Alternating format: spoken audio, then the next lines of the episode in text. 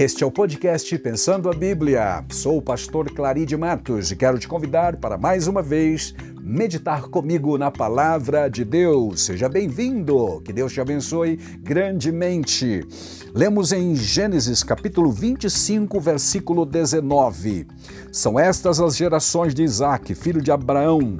Abraão gerou a Isaac. Era Isaac de 40 anos quando tomou por esposa a Rebeca filha de Betuel, ou arameu, de Padan Aram, e irmã de Labão, o arameu.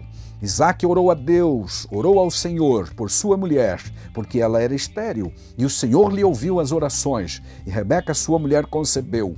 Os filhos lutavam no seu ventre. Então disse: Se é assim, por que vivo eu? Essas são palavras de Rebeca.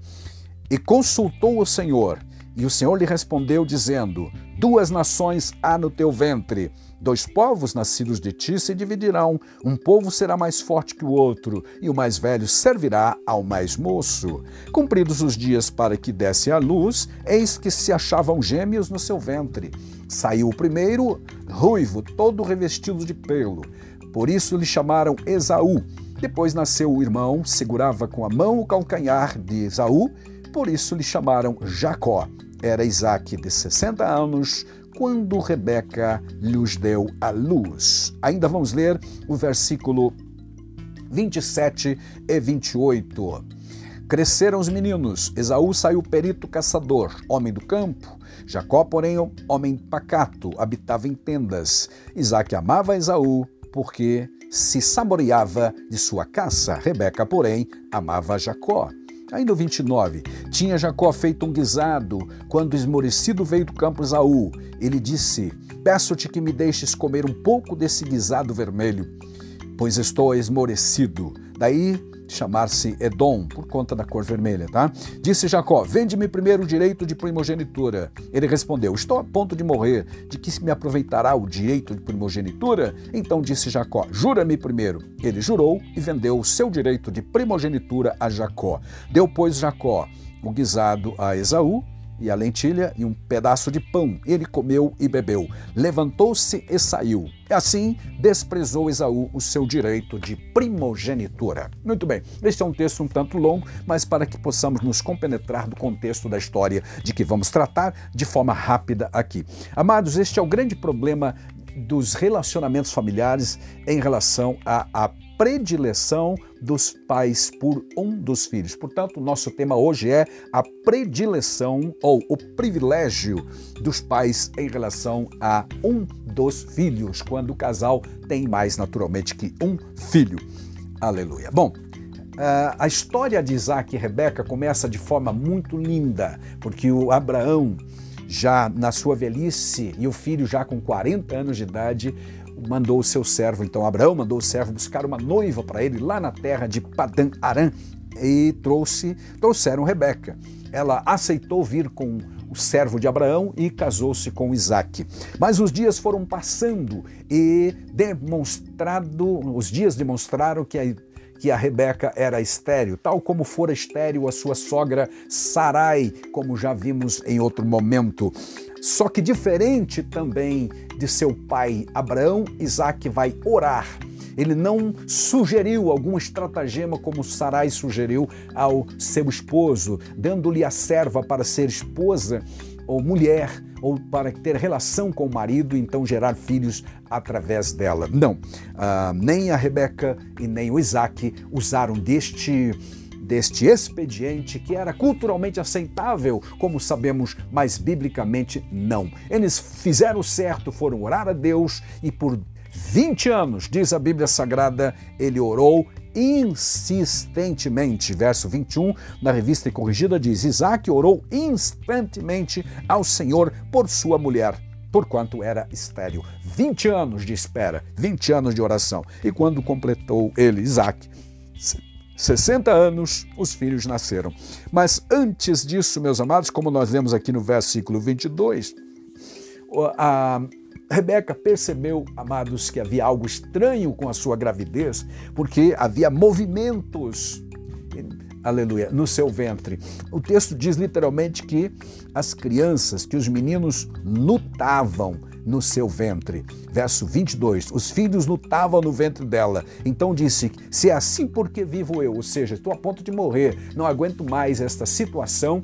Faça ideia, né? Faça ideia de quanto ela deve ter sofrido com aquela gravidez. Mas nem por isso abortou, tá, amados? Porque realmente a, aborto é um é um assassinato prévio de uma criança indefesa que nem sequer a ver ou tem o prazer ou alegria ou direito de nascer. Mas ela resistiu, foi até o fim da gravidez, sofrendo a verdade. Então fez o certo também. Quando sentiu que algumas coisas não estavam aparentemente de acordo, ela orou a Deus. Mais um, mais uma, mais um elogio para este casal, porque de novo eles oraram, não usaram de nenhum outro subterfúgio ou qualquer ou pedir um conselho para alguém. Não, ela foi orar e quando ela orou, o Senhor Deus revelou o futuro dos meninos. Ele disse eh, textualmente o que nascer primeiro, ou seja, o mais velho, será servo do mais novo. Estava determinado por Deus, portanto, na sua presciência,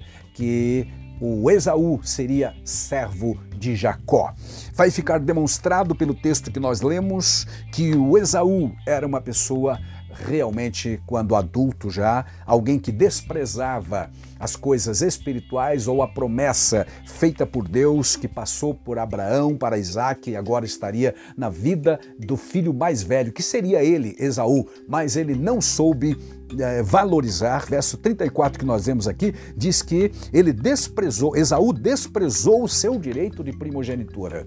E a primogenitura, amados, relacionada a esta família sagrada, era muito mais do que simplesmente herdar bens materiais. Lá em Deuteronômios 21, 17, vai escrever Moisés, alguns anos depois, amados, que o, prim, o primogênito devia receber uma porção dobrada da herança dos pais. Portanto, o Isaac seria esse herdeiro da porção dobrada de toda a riqueza do seu pai. Mas em relação à família, a promessa de Deus, através do Abraão, do Isaac, dizendo que seria um pai de uma grande nação, que finalmente sairiam reis e o próprio Messias viria através daquela família, ele, eh, Esaú, não valorizou isso e perdeu, porque quando ele desprezou a, a primogenitura, estava indo embora também o privilégio de ser o cabeça da família, ou seja, o patriarca depois da, da morte do seu pai Isaac. Isto foi passado tanto por ele mesmo, aliás, no, para Jacó. Ele vendeu o seu direito de primogenitura por aquele prato de lentilhas e por um pedaço de pão.